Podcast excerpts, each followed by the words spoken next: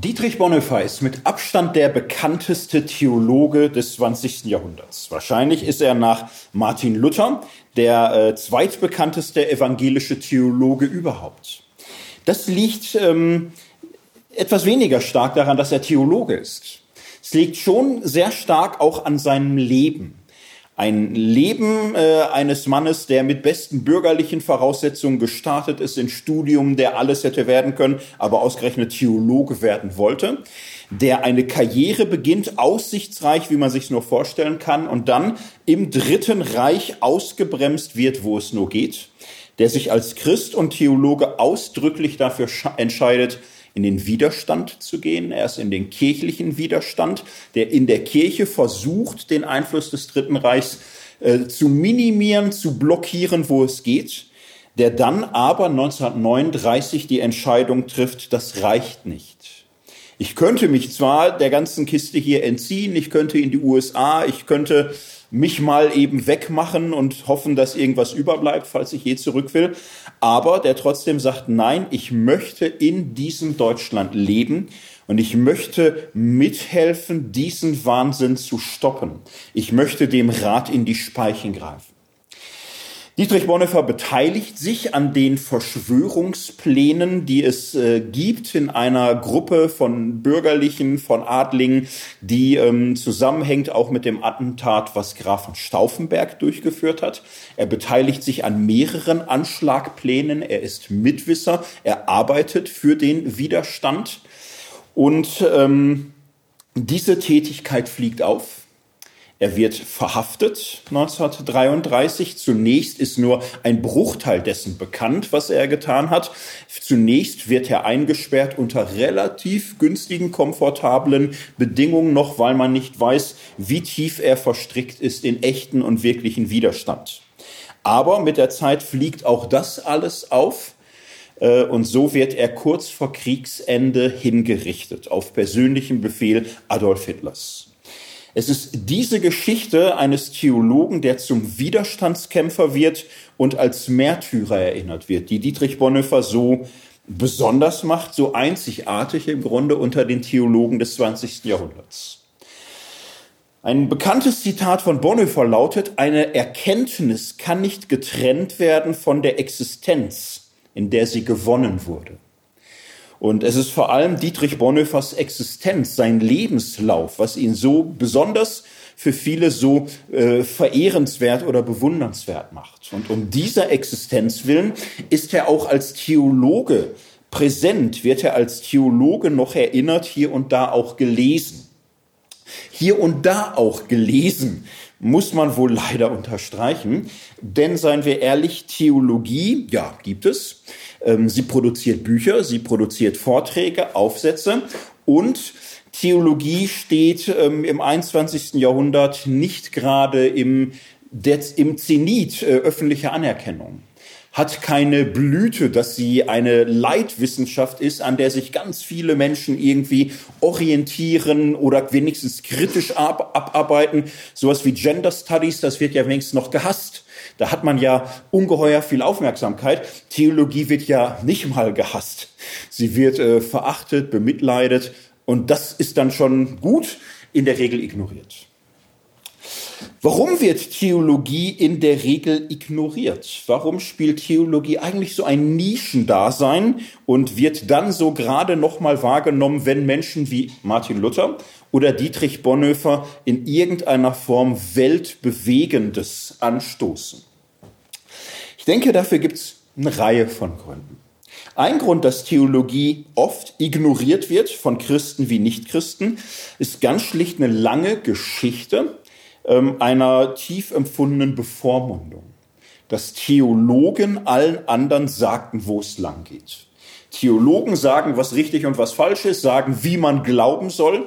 Theologen führen Glaubensverhöre durch. Theologen maßregeln andere, urteilen sie ab als Ketzer oder Abweichler oder wie auch immer. Ja, und es gibt genug Filme, wo man das so sieht und wo man sagt, boah, die Biester, das dürfen die nie wieder die sollen mal ruhig schmoren in der Suppe der Bedeutungslosigkeit. Ähm, ich glaube, Theologen müssen das verstehen, dass sie eine Geschichte beerben, wo die Schriftgelehrten in gewisser Hinsicht von Anfang an eine Top-Besetzung für böse Buben sind. Niemand möchte sich gern bevormunden lassen, dann lieber Abstand. Ein weiterer Grund dafür, dass Theologie oft nicht so äh, anziehend oder begeisternd empfunden wird, ist so für viele Christen das Gefühl, wenn es um Gott und mich geht, muss ich das doch irgendwie leicht verstehen können. Es muss doch irgendwie auch ein Kind oder jeder Mensch oder auch der, der Nicht-Gebildete irgendwie begreifen können, was Gott für ihn bedeutet. Und da kann es doch nicht sein, dass da so eine Expertenkaste sich da aufdrängt und zwischen Gott und uns stellt. Der, der Glaube muss doch einfach sein. Ich kann doch nicht in die Lage geraten, dass ich abhängig werde von Experten. Das bin ich ja oft genug. Ich will ja akzeptieren, dass ich äh, Ärzte brauche, deren Kauderwelsch ich auch nicht begreife. Ich muss akzeptieren, dass ich manchmal Juristen brauchen, die mich auch schwindlig quatschen und sich da alles so zurechtlegen, dass sie auch unverzichtbar sind.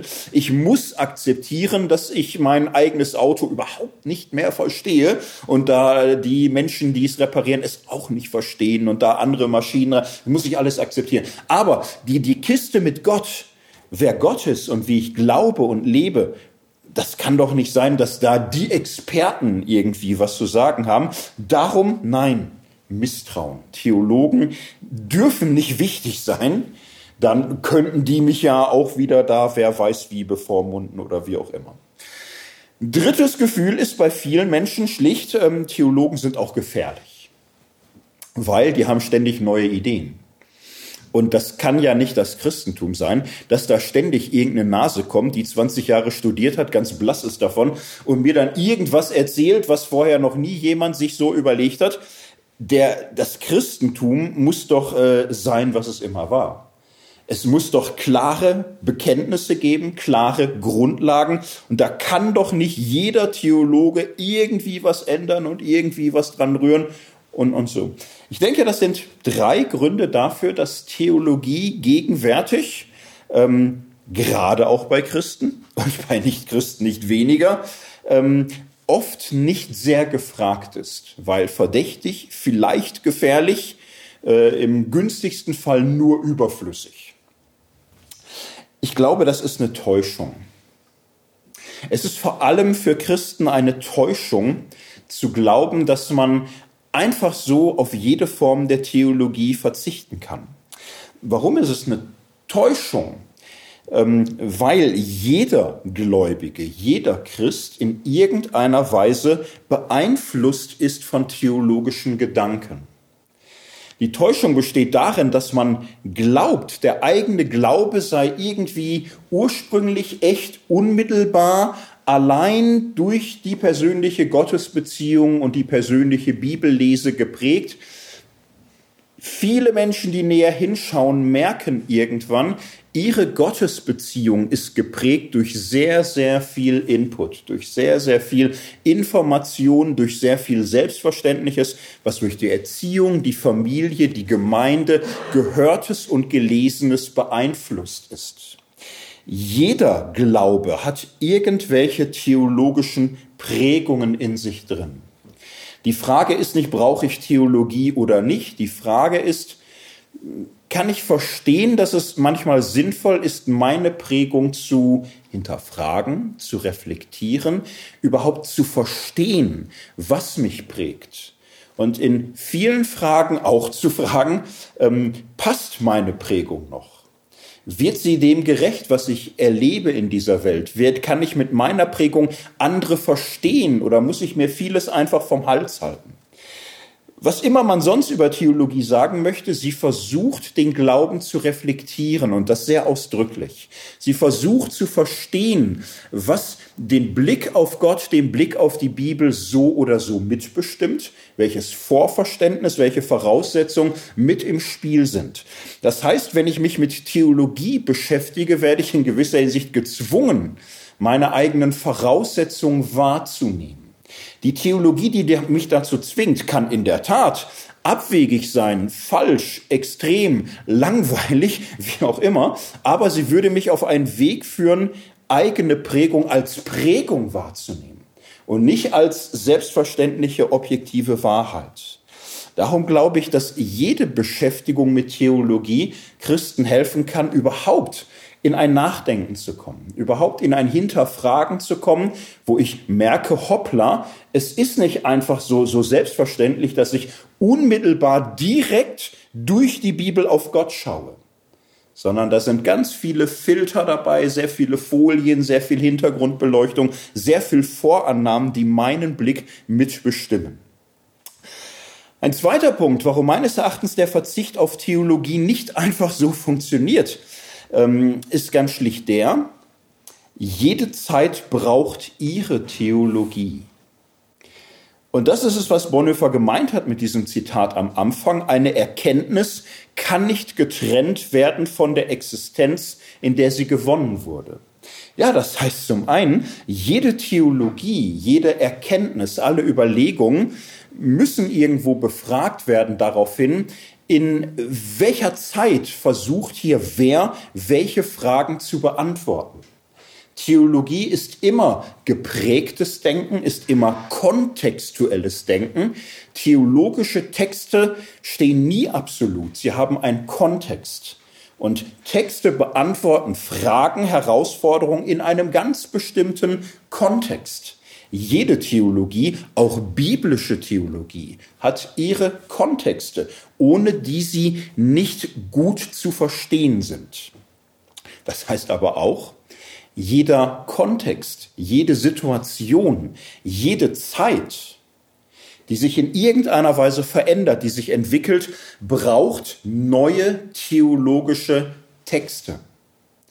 Man kann nicht einfach die Texte der Vergangenheit eins zu eins nehmen in eine neue Situation und zu sagen, lass die Welt sich ändern, lass sich alles auf den Kopf stellen. Wir wissen ja, was wahr ist. Wir haben ja unsere Theologie. Wir haben doch seit 2000 Jahren immer dasselbe, was wir als Christen glauben.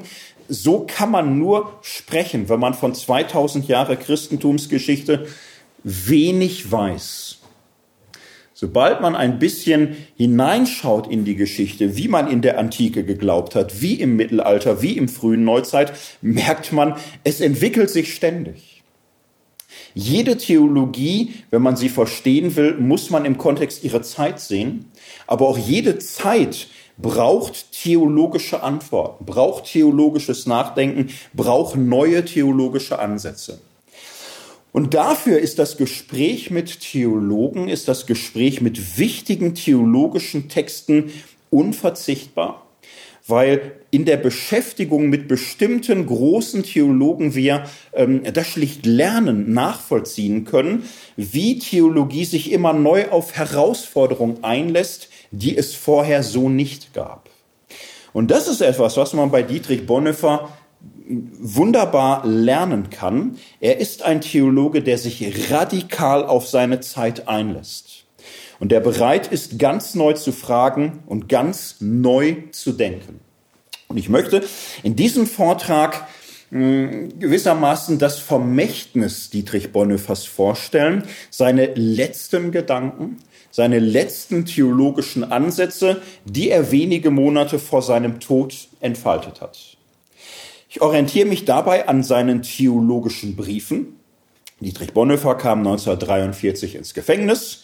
Den ersten Wochen, Monaten konnte er nicht viel arbeiten, nicht viel schreiben. Dann kam eine ruhigere Zeit. Ihm war erlaubt, Briefverkehr zu haben, nicht nur mit seiner Familie, sondern auch mit seinem besten Freund Eberhard Bethke, mit seiner Verlobten Maria von Wedemeyer. Es gab einzelne Besuche, Gespräche und Dietrich Bonhoeffer, der nicht wusste, wie lang er inhaftiert sein würde, nahm seine theologische Arbeit wieder auf. Und seine theologische Arbeit spiegelt sich in Briefen, die er an seinen Freund Eberhard Bethke verfasst hat. Diese Briefe sind erhalten und er hat in diesen Briefen einen Gedankengang entwickelt, den er in dieser Zeit damals schon nennt, meine theologischen Briefe. Er hat ein theologisches Problem aufgeworfen und einige Monate darüber nachgedacht. Er fing an, ein Buch zu schreiben in der Haft, Von diesen Aufzeichnungen ist leider nichts erhalten, aber wir haben die Briefe an Bethke und können daraus ganz gut nachzeichnen, was sein letztes theologisches Projekt war.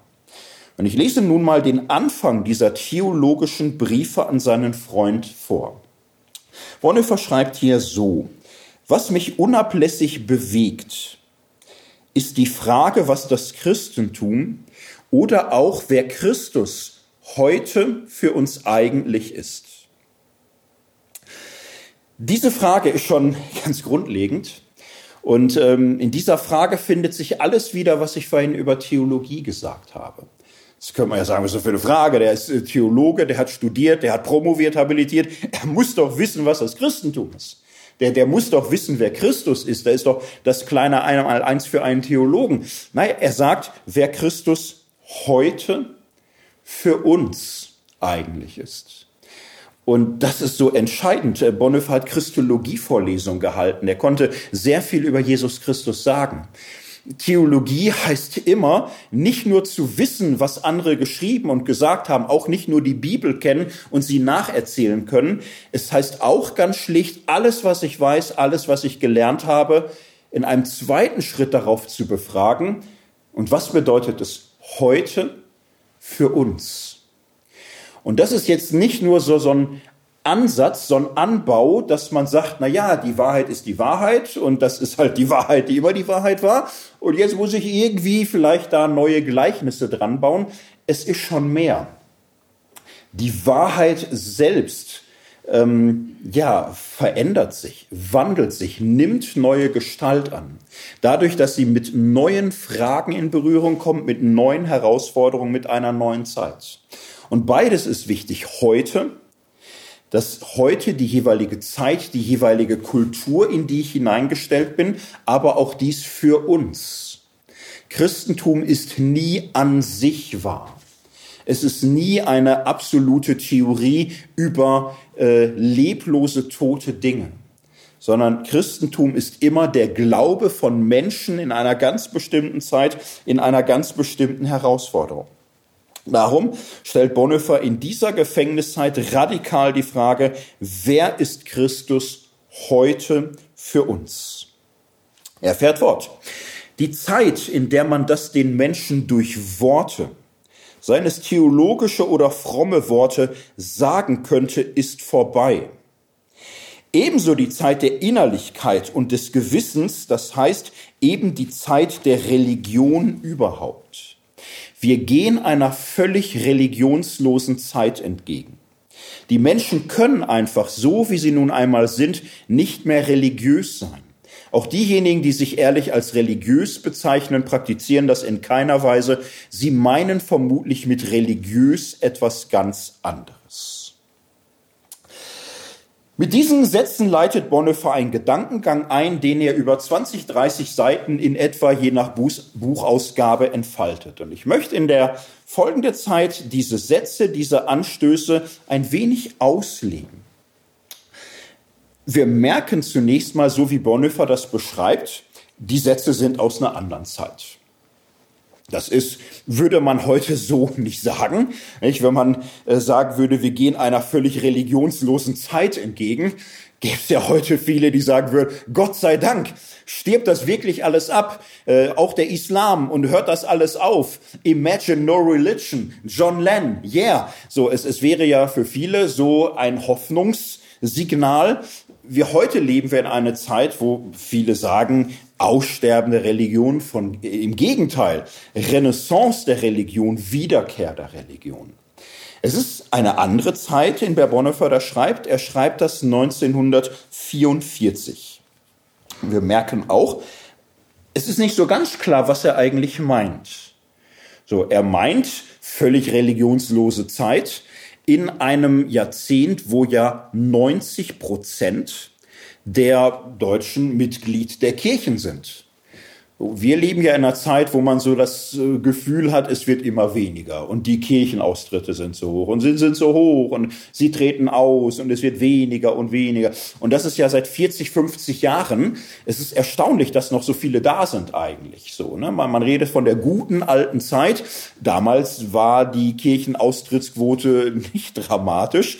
Äh, es gehörten fast alle dazu. Es wurden auch im Dritten Reich Hunderte von Kirchen gebaut. So, im, im Dritten Reich wurden mehr Kirchen gebaut als in den letzten Jahrzehnten. Man würde im Rückblick äh, sich ein bisschen verwundern und sagen, wie völlig religionslos. Christentum war doch da, war doch irgendwo noch vorhanden. Und Bonhoeffer war jetzt auch ein Mensch, der nicht nur einen deutschen Horizont hatte, der rumkam. So, man, man wundert sich erstmal, was meint er denn? So aussterbend kann das damals doch gar nicht gewesen sein. Sind wir das nicht diejenigen, die sagen, jetzt auf einmal stirbt es aus? Jetzt spätestens ab 1968 hört das alles irgendwie auf. Wovon redet er da? Und wer sind die, von denen er sagt, die bezeichnen sich als religiös, sind es aber gar nicht? Wie kann man sich davor tun?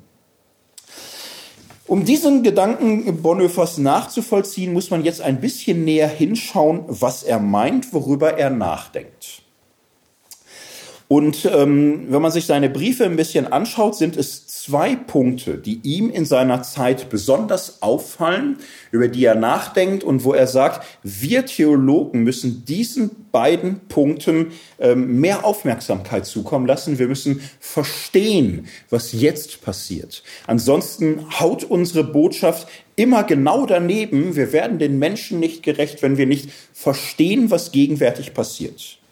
Und Bonhoeffer sagt, zwei Dinge geschehen. Das eine ist, die Welt, in der wir leben, ist zunehmend eine mündige Welt geworden. Eine autonome Welt, eine säkulare Welt.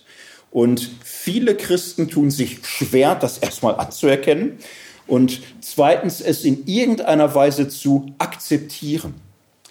Mündigkeit der Welt ist das eine große Stichwort der Briefe. Das andere große Stichwort ist das der Religionslosigkeit. Das kann man aber erst verstehen, wenn man ein bisschen schaut, was meint Dietrich Bonhoeffer mit mündiger Welt. Mündige Welt ist ein äh, Thema, über das Bonhoeffer sich in diesen Jahren viele Gedanken macht. Und dazu muss man jetzt mal Folgendes sagen. Bonhoeffer erfindet diesen Gedanken überhaupt nicht. Er ist im Grunde in vielen Strömungen des Christentums eigentlich verbreitet, in all den Strömungen, die in irgendeiner Weise sich liberal nennen oder aufgeklärt oder sich irgendwie für modern halten, ist das eigentlich eine Standardeinsicht. Die Welt hat sich verändert. Wir leben nicht mehr im Mittelalter, wir leben nicht mehr in der Neuzeit, wir leben in einer aufgeklärten, mündigen Welt und wir brauchen äh, schlicht den christlichen Glauben, so dass er für aufgeklärte, mündige Zeitgenossen verständlich ist. Jetzt muss man bei Bonhoeffer dies sehen. Dieser Gedanke ist nicht völlig neu, aber Bonhoeffer lernt ihn in diesen Jahren neu zu durchdenken und nun zu akzeptieren. Und dabei durchdenkt Bonhoeffer, wie ist das Christentum damit umgegangen, dass sich die Welt verändert hat im Prozess der Neuzeit, im Prozess der Aufklärung. Und er sagt so, ähm, das Christentum hat nicht von sich aus gesagt, lass uns mal eine Aufklärung irgendwie starten. Lass uns mal hier Säkularisierung, Machtverzicht, Relativierung von Kirche, Trennung von Staat und Kirche. Nee, nee, das wurde in der Regel dem Christentum aufgenötigt oder abgepresst. Das ist so eine Entwicklung nach dem Dreißigjährigen Krieg, nach dem konfessionellen Zeitalter, wo viele so das Gefühl hatten, äh, wenn die Theologen uns hier sagen, wie das alles läuft und wie wir leben, dann fahren wir alle an die Wand. Wir müssen jetzt mal irgendwo dahin kommen, dass wir religionsfreie Zonen schaffen. Und gerade der Dreißigjährige Krieg, 400. Jubiläum 2018, ist äh, dafür ähm, eine einschneidende Epoche. Der Dreißigjährige Krieg hatte viele sehr komplizierte Gründe, auch ähm, machtpolitische, auch finanzielle, auch einflussstrategische Gründe, aber es war natürlich vor allem auch ein Religionskrieg. Es war ein Krieg, wo in der Regel Protestanten und Katholiken einander feindselig gegenüberstanden, wo absolute Machtansprüche unversöhnlich waren und wo es für Katholiken undenkbar war, dass etwa die Protestanten die Mehrheit bekamen unter den Kurfürsten oder wo es für Protestanten undenkbar war, dass etwa die protestantische Kurwürde der Kurpfalz einfach auf die Bayern oder so übergeht, wo es für ähm, Gustav von Schweden undenkbar war, dass die Katholiken den protestantischen Glauben einfach wieder so ausmerzen im ganzen Deutschen Reich. Es war auch, nicht nur, aber auch ein Religionskrieg. Und in dieser Zeit gab es unter vielen die wachsende Einsicht, wir müssen lernen, bestimmte Fragen ohne religiöse Oberaufseher zu klären. Hugo Grotius hat das ähm, in einer Weise formuliert, die für die Epoche sprichwörtlich wurde. Er sagte, wir können nicht mehr Politik und Staat so denken, dass wir sagen, das Wichtigste ist die Religion, der Glaube, die Dogmen und der Fürst oder die Obrigkeit leitet ihre Macht ab von einer religiösen Beglaubigung. Naja, und die kann entweder katholisch oder evangelisch sein, aber nicht einfach so. Hugo Grotius sagte, damit äh, ähm, kommen wir alle in den Abgrund, damit bringen wir uns alle um. Wir brauchen ein politisches Denken, ein Staatsrechtsdenken, was so funktioniert, dass es äh, weitergeht, selbst wenn es nicht mal Gott gäbe. Er sagte das auf Latein, etsi deus non daretur. Selbst wenn es keinen Gott gäbe, also nicht nur die religiösen Ansprüche, die irgendwelche Leute damit verbinden, sondern selbst wenn es Religion irgendwann nicht mehr gibt, brauchen wir ein Staatssystem, eine Friedensordnung, eine Rechtsordnung, die funktionieren kann. Der Dreißigjährige Krieg konnte so beendet werden, dass man auf die absoluten religiösen Oberhoheitsansprüche irgendwann verzichtete. Und die Folgeepoche ist davon geprägt, dass man in immer mehr Bereichen sagt, jetzt lass doch mal die Religion weg. Das ist in allen wissenschaftlichen Fragen so dass immer mehr Wissenschaftler sagen, ich möchte nicht, dass irgendein Priester oder sonst wie das abnicken muss, was ich schreibe. Ich möchte durchs Fernrohr sehen und einfach über die Sterne nachdenken, ohne die Frage, hoppla, gefällt das denen in Rom oder Wittenberg? Das geht so nicht. Und es setzt sich durch in der Wissenschaft, dass man sich unabhängig macht von religiöser Bevormundung. Es setzt sich durch in der Politik, es setzt sich durch im Recht, es setzt sich durch in der Wirtschaft. Und dann setzt es sich irgendwann auch durch in der Moral, in der Lebensführung. Es setzt sich in immer mehr Bereichen durch, dass Menschen sagen, die Frage der Mode, des Geschmacks, der Kunst, der Schönen muss von Menschen menschlich behandelt werden, ohne religiöse Bevormundung oder Gängelung.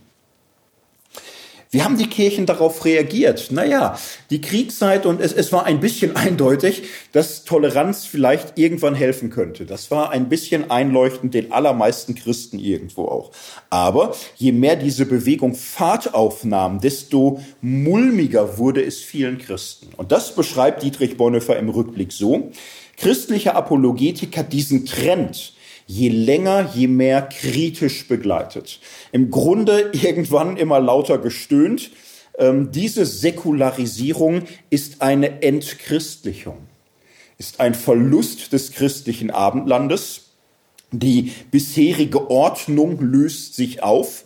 Auf einmal werden Fürsten und Könige, die doch von Gott eingesetzt sind, einfach so abserviert und der Pöbel schreit, alle Macht geht vom Volk aus. Ja, wo sind wir denn?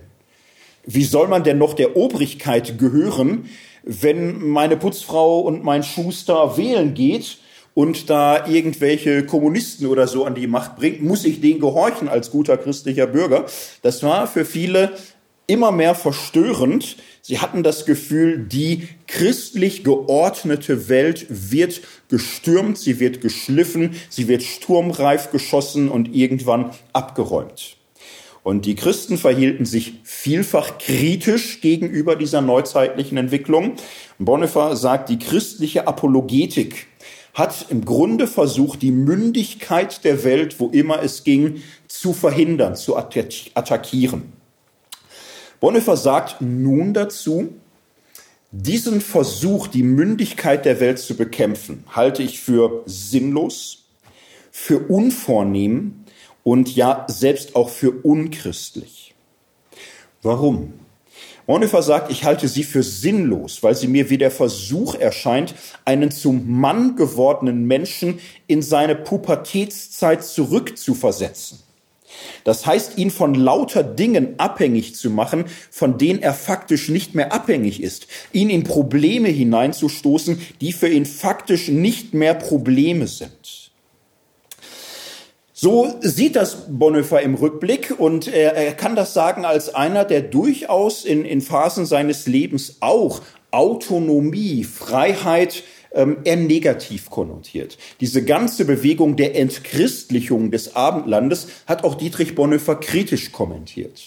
Aber jetzt in dieser Zeit denkt er nochmal drüber neu nach und sagt, dieser Kampf gegen Aufklärung, gegen ähm, Autonomie gegenüber mündige Menschen wird die Kirche niemals gewinnen. Denn sie versucht offenbar in vielen Lebensbereichen äh, so eine Art Vormundschaft wieder aufzurichten. Die Menschen zu bevormunden, was wissenschaftlich geht und was wissenschaftlich nicht geht. Was rechtlich geht, welche Gesetze von der Kirche akzeptiert werden können, welche Gesetze aber völlig inakzeptabel sind, dass die Kirche in keiner Weise da mitmacht und ständig unter der Berufung auf höhere Einsicht, auf größeres Wissen, auf bessere Kenntnis der Dinge aber nicht mit Argumenten, die überzeugen, nicht mit Gründen, die durchdringen, sondern immer wieder mit diesen Pochen auf Autorität, auf Autorität der Kirche, auf Autorität der Bibel, auf Autorität Gottes. Und es trifft nicht mehr. In einem Lebensbereich nach dem anderen werden die Vertreter des Christentums abserviert. Sie reden in die wissenschaftliche Forschung nicht mehr hinein, nicht mehr in die Gestaltung des Rechtssystems, der Politik und so weiter und so weiter. Dieser Kampf ist sinnlos, er ist im Grunde längst verloren. Zweitens nennt Bonhoeffer diesen Kampf für unvornehm, weil er sagt, hier findet das Ausnutzen der Schwäche einiger Menschen statt, die man versucht in irgendeiner Weise zu bekneten und zu beknien und ihnen Glauben aufzudringen als etwas, was sie brauchen. Ja, es werden noch Menschen bekehrt zum Christentum, aber Bonhoeffer kriegt mehr und mehr einen kritischen Blick darauf. Er merkt, Menschen werden zum Christentum bekehrt, oft so, indem man ihnen lange einredet, gib's doch zu, du schaffst es nicht. Du kannst es nicht. Du kommst nicht klar ohne Gott. Du kriegst dein Leben nicht gebacken. Du hast dein Leben nicht im Griff. Versuch nicht, dich von Gott loszumachen. Dein Leben wird scheitern. Ohne Gott wird dein Leben in die Dunkelheit führen. Verlass dich drauf. Das wird passieren. Und, wenn du nicht scheitern willst, dann brauchst du Gott. Und, und dann brauchst du Kirche und dann brauchst du uns dann brauchst du die Gemeinschaft der Gläubigen. Mit uns hast du eine Chance, aber allein wirst du es nicht schaffen. Ja, und das kann Erfolg haben. Aber Bonhoeffer hält das für unvornehm, weil man im Grunde Menschen auf so eine Weise erstmal schwach redet und ohnmächtig, ihnen Selbstvertrauen nimmt, ihnen ihre Mündigkeit im Grunde wieder abspenstig macht. Der äh, schärfste Gedanke Bonhoeffers ist aber der, er sagt, es ist schlicht und einfach unchristlich. Es ist nicht dem Evangelium gemäß. Ein Gegensatz von Glaube und menschlicher Mündigkeit, vernünftiger Autonomie aufzustellen. Bonhoeffer geht noch weiter und sagt, das ist eine bestimmte Stufe der Religiosität des Menschen. Es gibt diese religiöse Stufe, wo Menschen Religion haben als ein autoritäres System und dieses autoritäre System verbürgt eine Art christliche Weltanschauung. Sie rechtfertigt die Herrschaft der Fürsten und Könige. Sie rechtfertigt die Herrschaft der Theologie über alle anderen Wissenschaften. Sie rechtfertigt die Bibel, die nirgendwo kritisiert werden darf und drückt es mit Macht durch. Und überall, wo die Kirche in der alten Welt Macht hatte, hat sie davon Gebrauch gemacht. Schon im Altertum, im ganzen Mittelalter, im frühen Neuzeit hat die Kirche nicht nur Wahrheit beansprucht, sondern Macht. Und sie hat alle Machtmittel bis hin zu Folter und Tötung eingesetzt, um ihre Macht zu halten. Dieser Machtanspruch wurde in der neuzeitlichen Entwicklung der westlichen Länder abgelehnt und zurückgewiesen. Und für Bonhoeffer ist dies klipp und klar ein Fortschritt. Dieses Erringen von Autonomie, von Mündigkeit, von Selbstständigkeit, die Entmachtung der Kirche als einem religiösen System, was sich eine Oberhoheit über alles Mögliche anmaßt, ist aus christlicher Sicht für Bonhoeffer ein großer Fortschritt weil der Wahrheitsanspruch des Christentums durch den Einsatz solcher Machtmittel zutiefst ähm, diskreditiert wurde, zutiefst unglaubwürdig wurde. Bonhoeffer fährt sofort, er sagt, Gott wurde als moralische, als politische, als naturwissenschaftliche Arbeitshypothese abgeschafft, überwunden. Arbeitshypothese in diesem Sinne, dass man lange behauptet hat, ähm, Gott ist für diese Welt notwendig. Man kann diese Welt nicht verstehen ohne Gott. Und dieser These setzt Bonhoeffer im Grunde entgegen, Gott ist nicht notwendig, er ist viel mehr. Er ist kein notwendiger Bestandteil dieser Welt, sondern weit darüber hinaus äh, ihr Anfang und ihr Ende, das große Ja, das große Du, die entscheidende Beziehung eines Menschen. Und das ist viel mehr als etwas, was zum Verstehen dieser Welt notwendig ist. Gehen wir die einzelnen Punkte durch. Naturwissenschaft, da war es zuerst so. Ganz lange war die christliche Argumentation so, die Wissenschaft kann die Welt ja nicht verstehen, wie sie ist. Die Welt ist ja ein Wunder und, und dass das alles hier so hängt im Universum und sich dreht und bewegt, ist ein, ein ganz großes Wunder. Das ist, weil Gott alles hält. Und, und wenn Gott irgendwie seine Hände wegnimmt, dann fällt alles zusammen, dann bricht alles auseinander, dann lösen sich die Elemente auf. Nur durch Gottes Kraft gibt's überhaupt Tag und Nacht und Sommer und, und Winter und, und, und dies. So, und die naturwissenschaftliche Forschung hat mehr und mehr und mehr und mehr gezeigt, die Dinge lassen sich verstehen, natürlich. Sie sind natürlich nachvollziehbar. Es gibt ein berühmtes Gespräch zwischen einem Physiker und Napoleon. Der Physiker erklärt die Welt, wie das alles so ist und die Gravitation, die Schwerkraft verbindet gerade zu Wunderdinge. Und Napoleon hört sich das alles an und sagt, ja, wo kommt denn in Ihrem Physik, in Ihrem Weltbild Gott vor? Und der Physiker sagte nur ganz lapidar, Sir, diese Arbeitshypothese benötige ich nicht mehr. Das wurde sprichwörtlich Gott als Arbeitshypothese, als ein Etwas, ein Faktor, der erklären sollte, wie sich alles ähm, irgendwie verhält, ist irgendwann für die Physik überflüssig geworden. In der Biologie der nächste Fall, wo man sagt, ja, okay, dann ist das mit den Sternen. Gravitation haben wir nicht genau kapiert, aber klingt sehr vornehm. Vielleicht kann man vieles natürlich verstehen, aber die Entstehung des Menschen, das geht ja niemals von allein. Die Entstehung des Lebens, das kann ja nicht einfach so, das kann ja nicht Zufall. Und äh, der Darwin-Schock sitzt bei manchen Christen bis heute tief drin. Die meisten haben ihn irgendwann überwunden, aber es war für viele Christen ein Schock, ähm, zu sehen, vieles lässt sich selbst in der Entwicklung des Lebens verstehen ohne Gott. Gott ist nicht mehr nachweisbar als ein notwendiger Faktor. Ganz fromme Christen haben sich zurückgezogen auf den Gedanken, dass Gott ganz am Anfang im Sinne eines Programmierers doch zumindest alles so programmiert haben muss, damit es so funktioniert, dass am Ende Leben dabei herauskommt heißt auch, von da an bis heute ist im Grunde ähm, das Feld geräumt. So, man, man sieht ein, es ist im, im Grunde tatsächlich nicht mehr notwendig und man versucht eine letzte Bastion zu halten, dass Gott doch wenigstens ganz am Anfang notwendig war als Programmierer, der die Information, die nötig ist, die entscheidenden Codes irgendwie hineinbringt in diese Welt, dass alles läuft. Diese Theorie gab zu Bonhoeffers Zeit noch nicht. Er hätte sie ganz sicher abgelehnt. Weil auch diese Theorie ja versucht, Gott an irgendeiner Stelle notwendig sein zu lassen für diese Welt.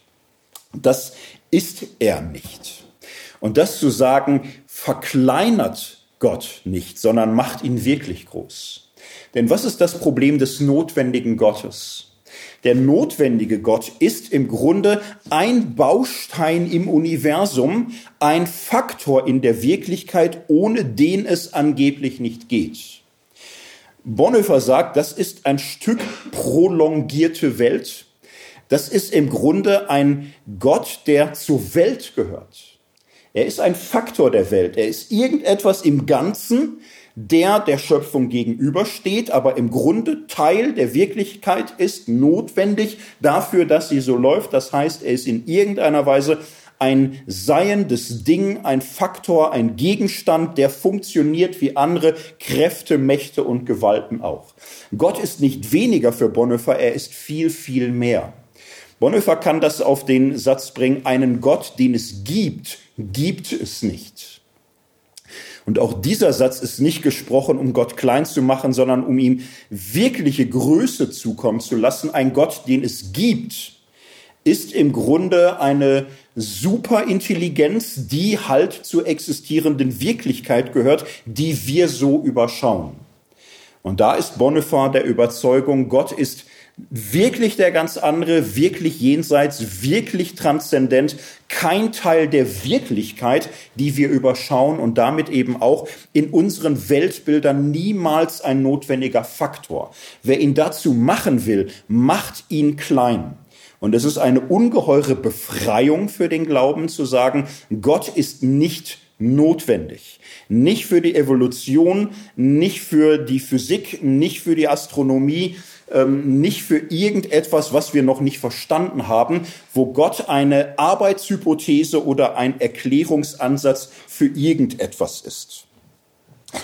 Gehen wir weiter. Gott ist für die Welterklärung nicht notwendig. Er ist es nicht mal für die Moral. Es gibt Christen, die sagen, ja, okay, aber Gott muss doch schon notwendiger Garant sein einer absoluten Moral. Ohne Gott wäre ja alles willkürlich.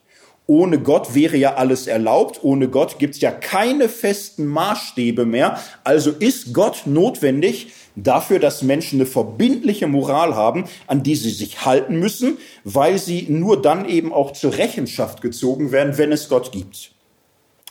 Auch davon hat Bonhoeffer nichts gehalten. Ähm, seine ganzen Erfahrungen sprachen überhaupt nicht dafür. Denn ja, es gab viele Christen und viele, die es auch so gesagt hätten, die gesagt haben, ohne christliche Grundlage kann der Staat nicht existieren. Der Staat muss ganz klar christliche Grundlage, christliche Prinzipien haben. Und Bonhoeffer hat selbst miterlebt, wie unzählige Christen sich dadurch fangen ließen dass der Nationalsozialismus sagte, wir stehen auf dem Boden eines positiven Christentums. Positiv war damals äh, ungefähr konservativ. Es gab die Liberalen und die Positiven. Und wenn der Nationalsozialismus sagt, wir stehen auf dem Boden eines positiven Christentums, hieß das, wir sind da nicht so modern, zeitgeistig liberal irgendwie, sondern klassisch, traditionell, konservativ. Und für unzählige Christen war der Nationalsozialismus ähm, entweder willkommen oder akzeptabel, weil er vermeintlich Schutz bot gegenüber einem gottlosen Kommunismus. Das war der einfachste Trick nationalsozialistischer Propaganda, das Schreckgespenst der gottlosen Herrschaft der Kommunisten äh, auf, an die Wand zu malen. Und schon waren alle Christen mindestens bereit, den Nationalsozialismus zu akzeptieren, wenn nicht sogar sich ihm hinzugeben. Das hatte Bonhoeffer viel zu oft erlebt wie die Betonung christlicher Werte und christlicher Grundlagen radikal korrumpierbar ist. In den Kreisen des Widerstands gab es Christen. Es gab sehr eindrückliche, hingegebene Christen, die gesagt haben, wir sind bereit, unser Leben zu riskieren, um Hitler zu bekämpfen. Und es gab viele andere. Es gab Agnostiker, Humanisten, aufgeklärte Skeptiker, Sozialisten, Kommunisten, Juden und Christen. Es gab alles Mögliche. Aber es war überhaupt nicht so, dass Christen den Durchblick hatten und Atheisten nicht. Die Rede von der Religion als Grundlage der Moral hat nicht nur theoretische Schwierigkeiten zu zeigen, wie sie wirklich funktioniert, denn das konfessionelle Zeitalter hat ja nun doch irgendwo gezeigt, dass unter den Bedingungen eines gespaltenen Christentums dieser Anspruch gerade nicht funktioniert und sondern alles zerstört, sondern es hat auch ganz praktisch im, im Grunde nicht äh, gezeigt, dass Christen qua ihres Glaubens die bessere, schlüssigere, hellsichtigere Moral haben.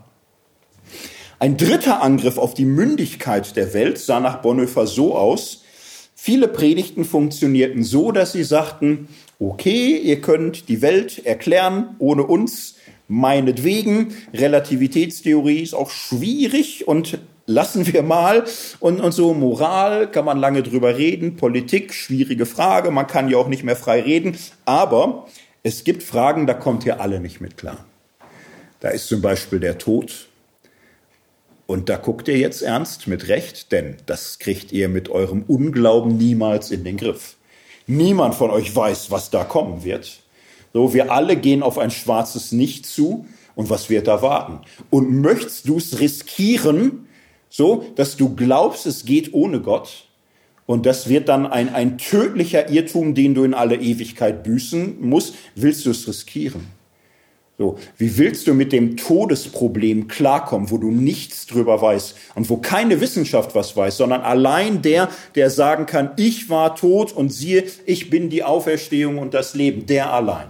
Mit dem Tod, da kommst du nicht dran vorbei. Oder die Schuldfrage. So, willst du denn im Ernst behaupten, du bist nie schuldig geworden? Ja, glaubst du, das ist egal? So, wenn du im natürlichen Leben etwas versuchst gegen die Naturgesetze, sie werden dich daran erinnern, dass du wirklich nicht fliegen kannst. So, du kannst nicht aus dem Fenster springen und hoffen, dass du sanft landest, einfach weil du das möchtest und was stören dich die Naturgesetze. Sie werden dich durch einen harten Aufprall wieder zurück in die Wirklichkeit bringen. Warum sollte es in der Moral ähnlich sein?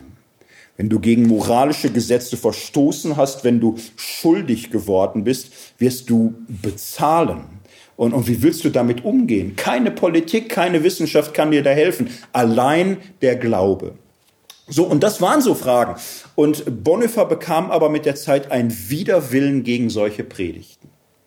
Weil er sagte, das ist im Grunde der letzte Versuch, immer dasselbe Spiel, den Menschen irgendwie zu packen, ihn irgendwie zu Boden zu ringen, ihn irgendwie klein zu kriegen, ihn auf die Knie zu zwingen und zu sagen, gib zu, dass du nicht klarkommst, dann haben wir was für dich. Aber sei ja nicht mündig und selbstbewusst und stolz. Glaub ja nicht, dass du dein Leben in den Griff hast.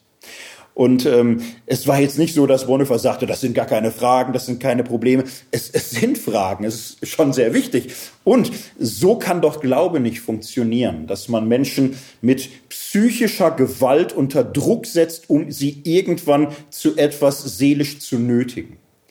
Denn dann würde der Glaube festgemacht an Grenzfragen an den Grenzfragen, wo Menschen schwach, ohnmächtig und hilflos sind. Christentum würde damit im Grunde permanent äh, die Ausnutzung von Verzweiflungssituationen von Menschen müsste Glaube nicht den Menschen bei seiner Stärke packen, bei seinem Glück, bei seiner Tatkraft, bei seinen Erfolgen, müsste nicht das ganze Leben äh, von, von Gott durchdrungen werden können, wenn es wirklich um Gott geht. Warum macht Gott sich auf solche armselige Weise an Seelen heran? Wenn das nicht anders funktioniert, was ist das für eine armselige Religion? Darum zieht Bonhoeffer in diesen Jahren die sehr klare Konsequenz, der Kampf gegen die mündige Welt war vergeblich und er war mehr als das, er war tragisch. Das Christentum hat sich radikal unglaubwürdig gemacht dadurch, dass es versuchte, gegen die Moderne anzutreten und im Grunde immer versucht hat, die Lücke noch zu finden, wo die aufgeklärte Moderne noch keine Antwort hat. Dieser Weg muss radikal beendet werden. So kann Christus nicht mehr glaubwürdig gemacht werden. Das ist die eine grundlegende Beobachtung, die Dietrich Bonhoeffer zu seiner Zeit macht. Die zweite hat mit dem Stichwort Religion zu tun. Er sagt, wir müssen die Mündigkeit der heutigen Menschen anerkennen. Zweitens, wir müssen auch verstehen, dass die bisherige Form des Christentums nicht mehr lebbar ist, nicht mehr gelingt, nicht mehr funktioniert.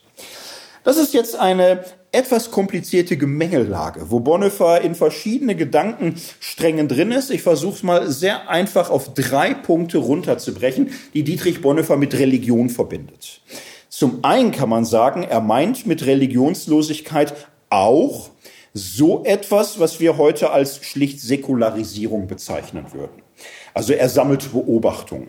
Er sagt, es hat im Krieg keinen religiösen Aufbruch gegeben. Das gab es oft früher. Befreiungskriege, Deutschland gegen Napoleon, großer nationaler Aufschwung, großer religiöser Aufschwung. Die Menschen strömten zur Kirche. So, das findet nicht statt im Dritten Reich.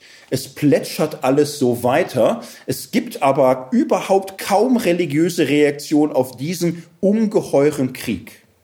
Es gibt eine wachsende Entfremdung vom Christentum.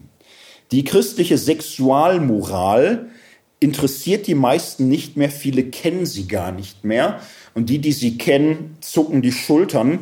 Es leuchtet nicht mehr ein, dass diese Regeln das Leben irgendwie besser oder einfacher machen.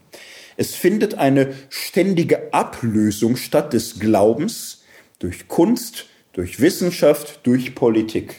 Und das ist ein Prozess, den man wahrnehmen, beobachten kann. Und das meint Bonhoeffer auch mit Religionslosigkeit. Das meint er aber in gewisser Hinsicht am wenigsten. Er denkt bei Religionslosigkeit auch etwas anderes mit. Dietrich Bonhoeffer ist stark geprägt durch den Schweizer Theologen Karl Barth. Und Karl Barth hat in seiner Theologie einen neuen Gegensatz aufgemacht, den es so vorher nicht gab.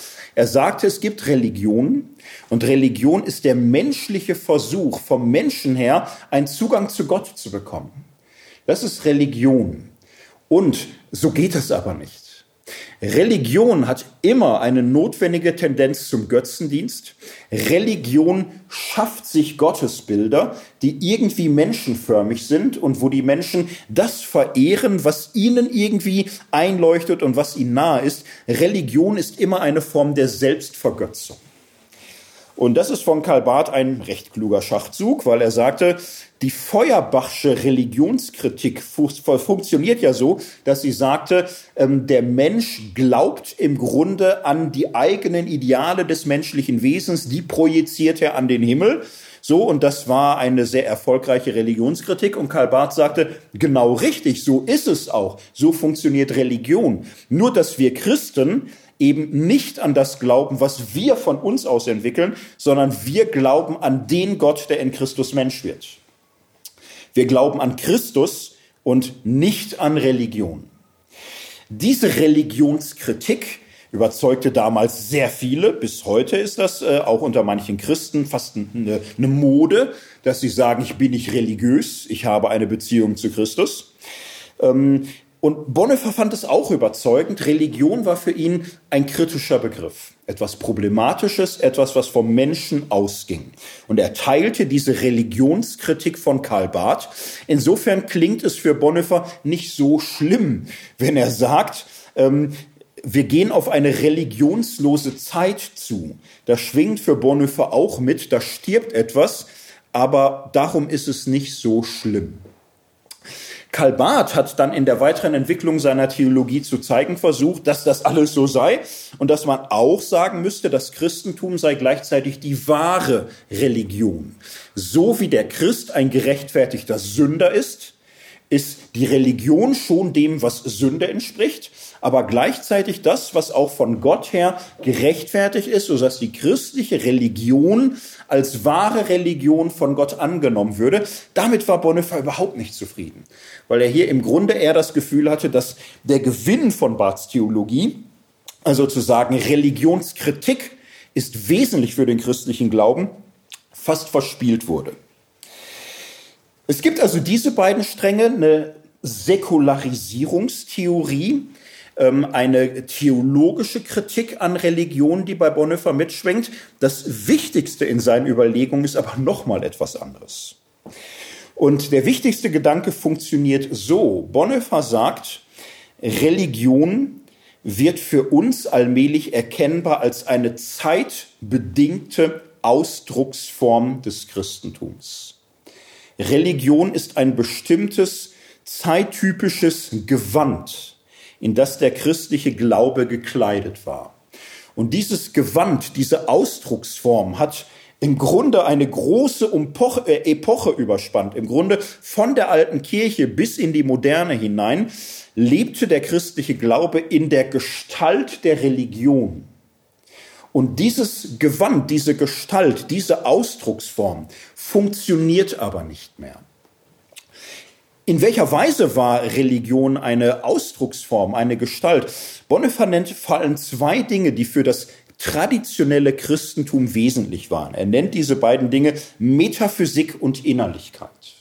Metaphysik heißt ganz schlicht, Religion, also Metaphysik funktioniert so, dass man bestimmte Grundannahmen über das Göttliche hat. Es ist ewig, es ist allmächtig, es ist zeitlos, es ist allgegenwärtig, es ist vor allem jenseits, es ist eine Überwelt, eine Hinterwelt, die diese unsere Welt in irgendeiner Form bestimmt. Es sind diese beiden Welten, die ewige Welt und unsere zeitliche Welt und in dieser ewigen Welt ist Gott.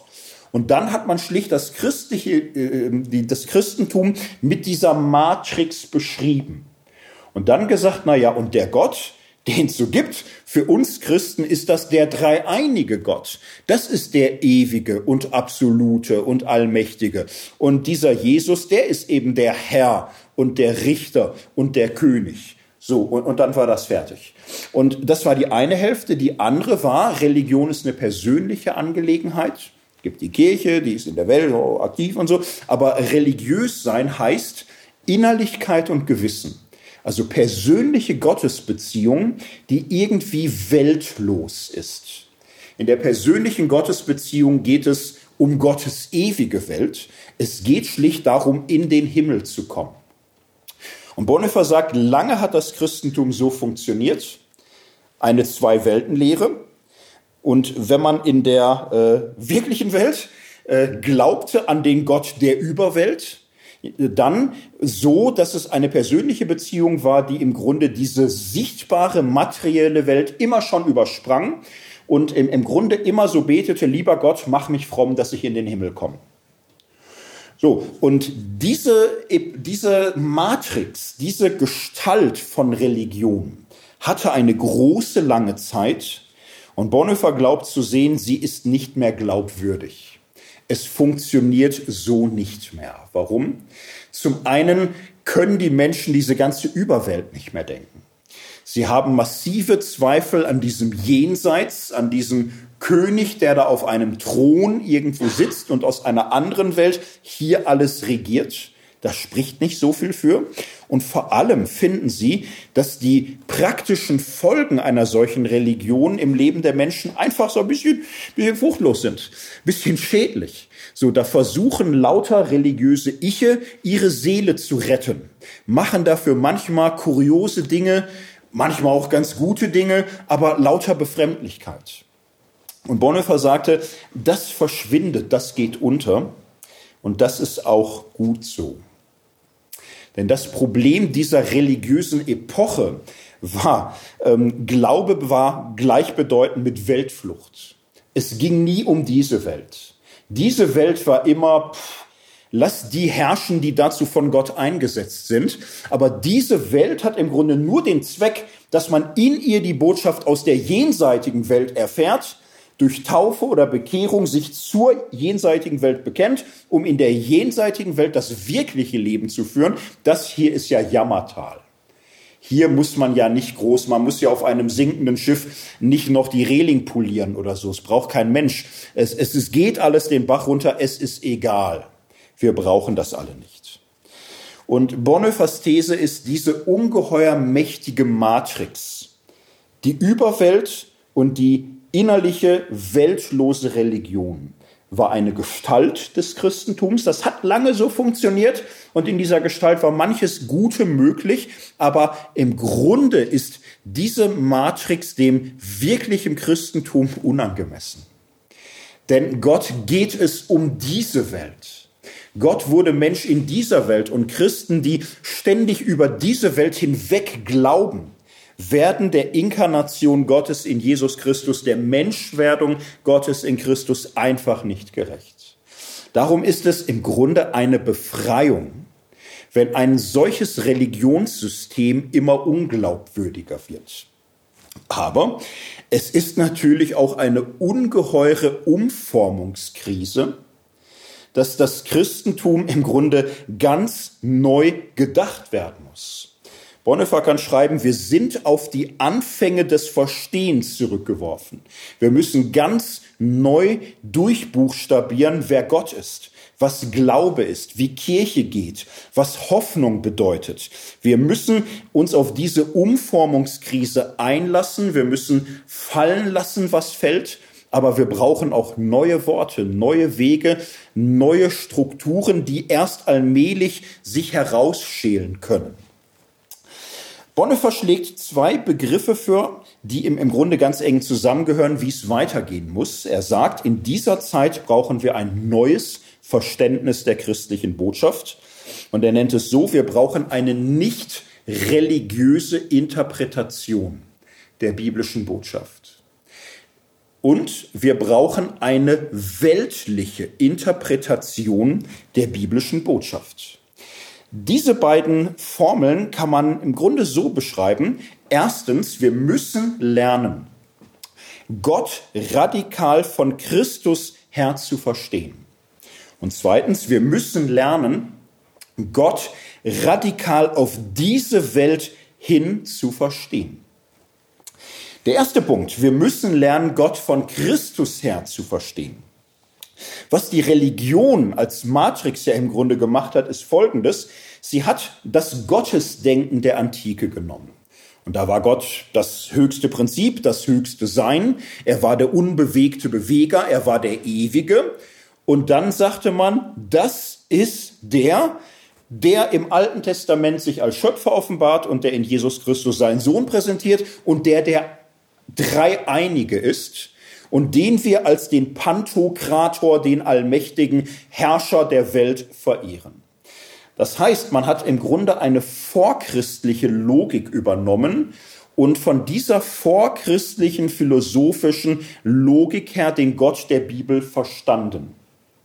Bonhoeffer weiß, dass es komplizierter ist, ich weiß es auch. Ich mache es jetzt sehr, sehr kurz und sehr knapp. Im Grunde, was tatsächlich stattfindet, ist ein sehr komplizierter Prozess der wechselseitigen Befruchtung von antikem Gottesdenken und biblischer Gottesrede. Es ist komplizierter, aber sehr vergröbert kann man sagen, Bonhoeffer sieht es manchmal so kritisch, als wäre Gott in Christus gekapert worden von einem Gottesverständnis, was nicht von Christus her denkt, sondern von allgemein abstrakten Ideen des Ewigen und Absoluten. Dem stellt äh, Bonhoeffer gegenüber, wir müssen die biblische Botschaft wirklich ernst nehmen. Das heißt, äh, am Anfang steht nicht zuerst ein allgemeiner Gottesglaube an Gottes Allmacht und so weiter, den man dann auf den Gott in Jesus bezieht, Bonhoeffer sagt dazu, das ist keine echte Gotteserfahrung, sondern ein Stück prolongierter Welt. Wie geht es dann? Bonhoeffer schreibt stichwortartig Begegnung mit Jesus Christus. Erfahrung, dass hier eine Umkehrung alles menschlichen Seins gegeben ist, darin, dass Jesus nur für andere da ist. Das für andere Dasein Jesu, das ist die Transzendenzerfahrung. Und aus dieser Freiheit von sich selbst, aus dem für andere Dasein bis zum Tod, entspringt erst die Allmacht, Allwissenheit, Allgegenwart. Glaube ist das Teilnehmen an diesem Sein Jesu. Menschwerdung, Kreuz, Auferstehung. Sehr verkürzt, sehr kryptisch, ähm, bisschen ausgelegt. Wir müssen lernen, Gottes Sein anders zu denken. Gottes Sein ist immer schon ein in Beziehung sein. Gottes Sein ist nicht dingförmig. Äh, Gott ist nicht ein anderes existierendes Etwas, so wie die Welt ein existierendes etwas ist, nur dass er eben mächtiger und größer ist als sie, sondern Gott ist immer schon der Gott in Beziehung auf den Sohn hin. Und Jesus ist der Sohn Gottes ganz vom Vater her und ganz für die Menschen. Und Glaube heißt nicht an die Existenz eines Gottes glauben, sondern sich so auf Christus einzulassen, dass man in diese Beziehung hineingerissen wird. Glaube ist das Teilnehmen an diesem Sein Jesu, also nicht das für wahr halten von etwas, was in irgendeiner Weise existenzförmig gedacht wird. So, und das ist ähm, ein, ein Thema, was Bonhoeffer immer weiter entfaltet in Ansätzen, aber er sagt, das ist die Arbeit, die vor uns steht, von Christus her, vom Kreuz her, vom wirklichen Leben des Jesus von Nazareth her, zu sagen, was ist Gott? Wer ist Gott? Und da stehen wir am Anfang und das müssen wir allmählich durchbuchstabieren. Zweitens, wir müssen diesen Gott dann auf die Welt hindenken. Nicht über die Welt hinaus. Wir dürfen uns nicht aus dieser Welt herausdenken in irgendeine tröstliche Überwelt. Und das kann Bonhoeffer ganz kryptisch andeuten, was er damit meint. Er sagt, wir können nicht redlich sein ohne zu erkennen, dass wir in der Welt leben müssen, etsi deus non daretur, Latein, als wenn es keinen Gott gäbe. Und eben dies erkennen wir vor Gott. Gott selbst zwingt uns zu dieser Erkenntnis. Das klingt paradox. Ich soll erkennen, dass ich in der Welt leben muss ohne Gott, vor Gott.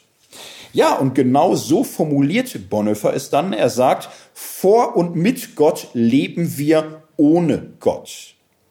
Der Gott, der uns in der Welt leben lässt, ohne die Arbeitshypothese Gott, ist der Gott, vor dem wir dauernd stehen. Der Gott, der mit uns ist, ist der Gott, der uns verlässt. Das sind jetzt so Kinderschrecksätze, wo viele Menschen wahrscheinlich befürchten, habe ich geahnt, dass Theologen irgendwann ins Unaussprechliche geraten. Was möchte Bonhoeffer damit sagen?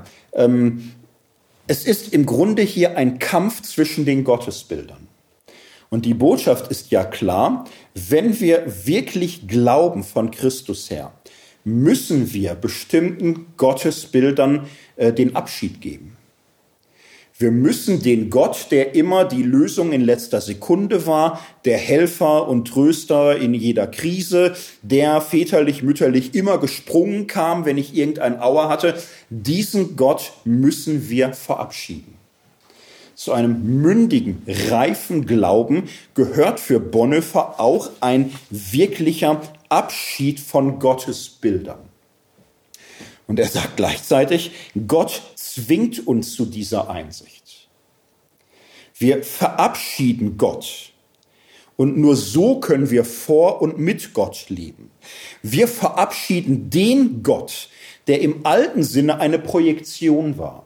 Und das sieht Bonhoeffer sehr nüchtern. Das, was die meisten Menschen in ihrer religiösen Sozialisation sich erstmal aneignen, ist nicht so sonderlich tief geprägt von der biblischen Botschaft, sondern wirklich sehr viel Kultur, sehr viel Menschliches, sehr viel Projektion, sehr viel Wunschbilder, sehr viel Unreifes, sehr viel Halbgares. Und man kommt im Laufe des Lebens manchmal an den Punkt, wo man das merkt und viele entscheiden sich an dieser Stelle für eine endgültige Befreiung von jedem Gottesglauben, weil sie durchschauen. Das, was sie bis jetzt geglaubt haben, ist nicht tragfähig. Es war eine tröstliche, heimliche Fantasie, die aber die, den Zusammenprall mit der harten Wirklichkeit nicht überlebt hat. Und Bonhoeffer würde in der Tat sagen, viel Atheismus in dieser Welt ist ehrlicher und realistischer als viel unreife Religion. Und er würde weitergehen und sagen, der Atheismus ist nicht die einzige Alternative zur unreifen Religion. Es gibt so etwas wie einen mündigen Glauben. Und dieser mündige Glaube ähm, besteht auch zunächst mal in einem Illusionsverzicht, in einem Verzicht auf einen kindischen Glauben. Dieser Verzicht äh, muss nicht in einem Gegensatz stehen zu einem sehr kindlichen Vertrauen auf den Gott Jesu. Also das Vertrauen darf als solches sehr kindlich und sehr hingegeben sein. Aber es gibt kindische Vorstellungen von Gott, die nicht realistisch sind. Und die muss man verabschieden, spätestens dann, wenn man merkt, sie tragen nicht mehr. Und warum muss man das? Bonhoeffer verweist auf den Grund, warum er so zugespitzt formuliert. Gott lässt sich aus der Welt herausdrängen ans Kreuz. Gott ist ohnmächtig und schwach in der Welt. Und gerade und nur so ist er bei uns und hilft uns. Christus hilft nicht Kraft seiner Allmacht, sondern Kraft seiner Schwachheit, seines Leidens. Bonhoeffer beruft sich auf das biblische Zeugnis, wo der gekreuzigte Gott ein radikaler Gegenentwurf ist zu allen stets hilfreichen Götzen, die Menschen sich erfinden, um sich mit ihnen selbst zu trösten. So ist Gott nicht. Hingegen wird vom Menschen eine umgekehrte Bewegung ähm, äh, gefordert oder ihm ermöglicht, nicht nur einen Gott zu haben, der absolut hilfreich und, und tröstlich und gut ist, sondern ein Gott, der mit ins Leiden kommt, der mit in das Leid, mit in die Not dieser Welt eingeht und der gleichzeitig Menschen dazu aufruft, diesen Weg fortzusetzen. Dieser Gott, der sich am Kreuz zeigt, ähm, steht im Grunde für zweierlei. Das eine ist radikale Anteilnahme, radikale Zuwendung, bedingungslose Liebe, bedingungsloses Ja zu dem Menschen, nicht aber permanente Wunscherfüllung, permanente Lebenserleichterung, permanente Gebetserfüllungsorgien, die das Leben besser, leichter und schöner machen, als die armen, armen Heiden das so haben. Ein solches äh, Christentum würde Bonhoeffer für kitschig und für unwahr befinden. Aber radikale Zuwendung zum Menschen, das ist es, wofür der Gott Jesu steht. Und das Zweite, Gott nimmt den Menschen in diese Bewegung radikaler Anteilnahme mit hinein. Der Mensch wird aufgerufen, das Leiden Gottes an der gottlosen Welt mitzuleiden. Bonhoeffer bezieht sich dabei auf die Gethsemane-Geschichte. Könnt ihr nicht eine Stunde mit mir wachen? fragt Jesus in Gethsemane. Und in diesen Gefängniswochen denkt Bonhoeffer das immer wieder durch. Gott ist nicht zuerst dafür da, dass es mir gut geht. Gott gibt mir viel mehr. Er gibt mir radikale Liebe. Aber er nimmt mich auch in eine Bewegung hinein, dass ich nicht um mich kreise, dass es mir nicht um meine Befindlichkeit geht, sondern ich mich anderen genauso radikal zuwende, wie Gott sich mir zugewandt hat. Was bedeutet das für die Verarbeitung von Lebenserfahrung? Bonhoeffer war ja im Gefängnis und erwartete nun darauf, was wird denn jetzt mit dem Attentat? Gelingt es jetzt, Hitler zu stürzen? Er wusste darum, es steht bevor und es waren seine Freunde und Verwandten, die in Berlin bereit waren, die Macht zu übernehmen, sobald die Botschaft kommt, Hitler ist getötet, der Krieg ist zu Ende, wir fangen neu an. Am 20. Juli, ihr kennt die Geschichte alle, kam es zu diesem Attentat und gegen alle Logik, gegen alle Wahrscheinlichkeit überlebt Hitler, fast kaum verletzt.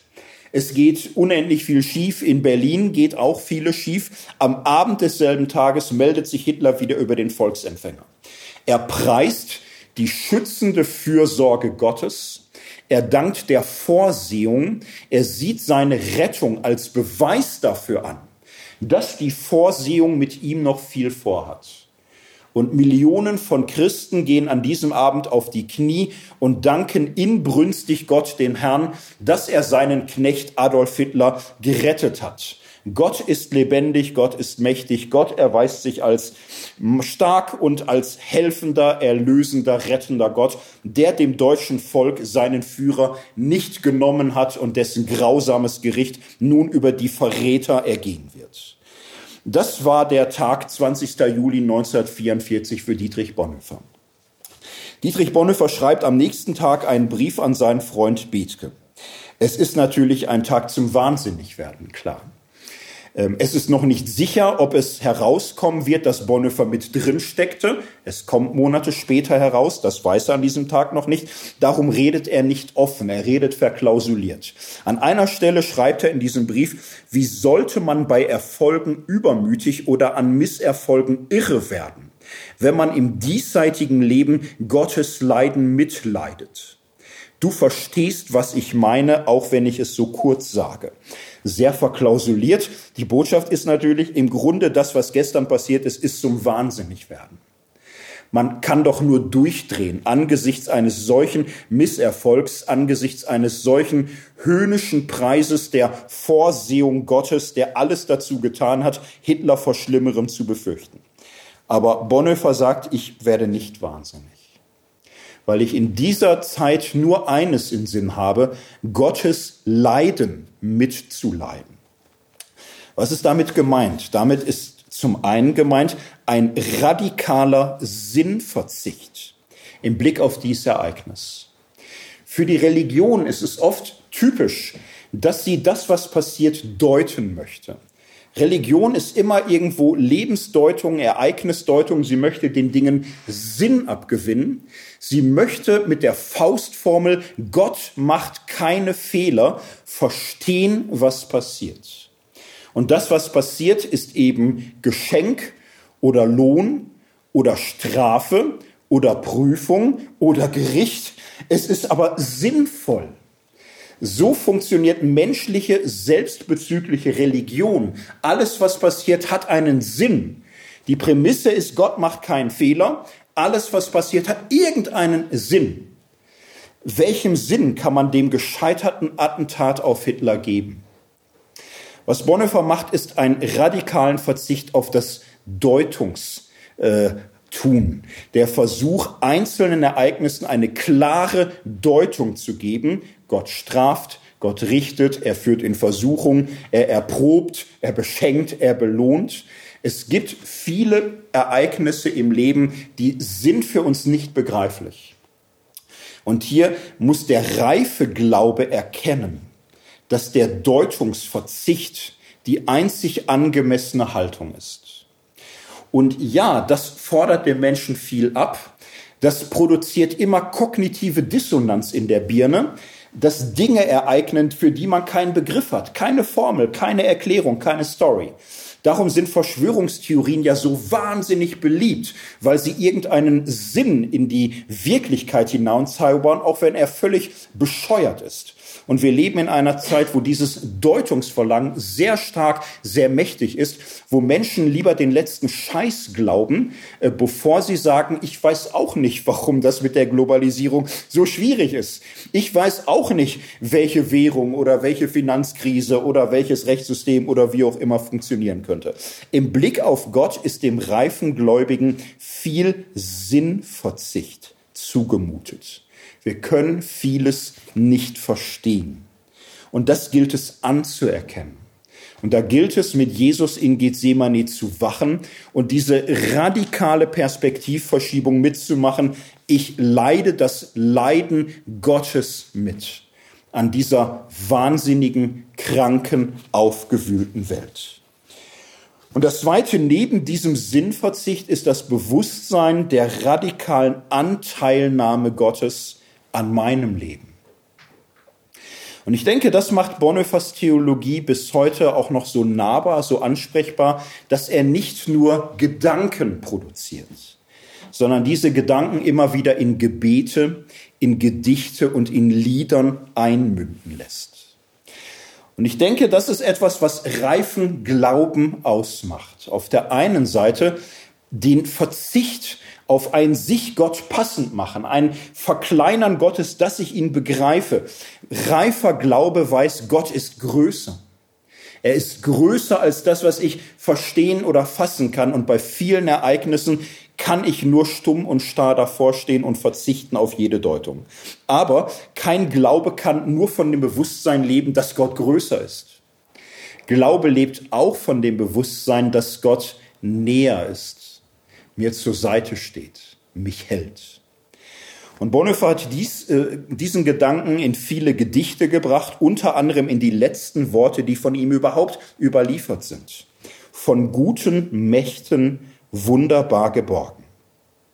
Könnte sagen, ja, davon hast du aber nicht viel erlebt in den letzten dein, Jahren deines Lebens. Bonhoeffer sagt, doch, doch, ich habe unendlich viel Güte und Treue Gottes erlebt.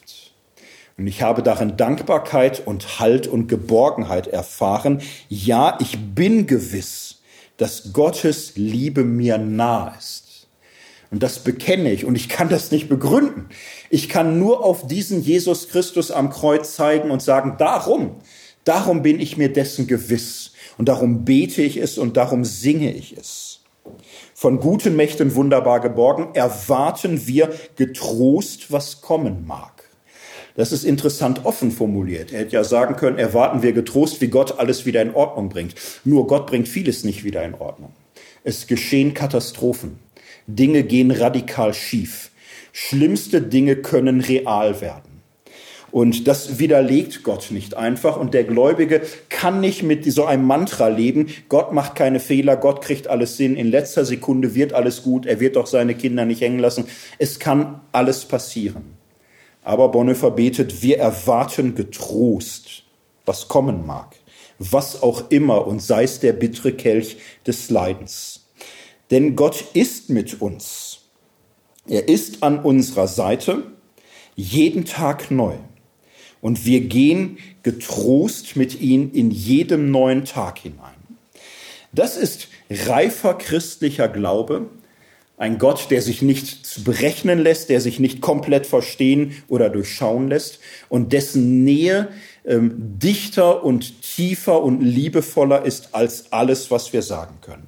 Mit diesen Impulsen ist Dietrich Bonhoeffer nicht nur ein Theologe seiner Zeit, sondern ein Anstoß in diese Richtung weiterzudenken, auf dieser Spur neu zu fragen, wer ist Christus für uns und heute?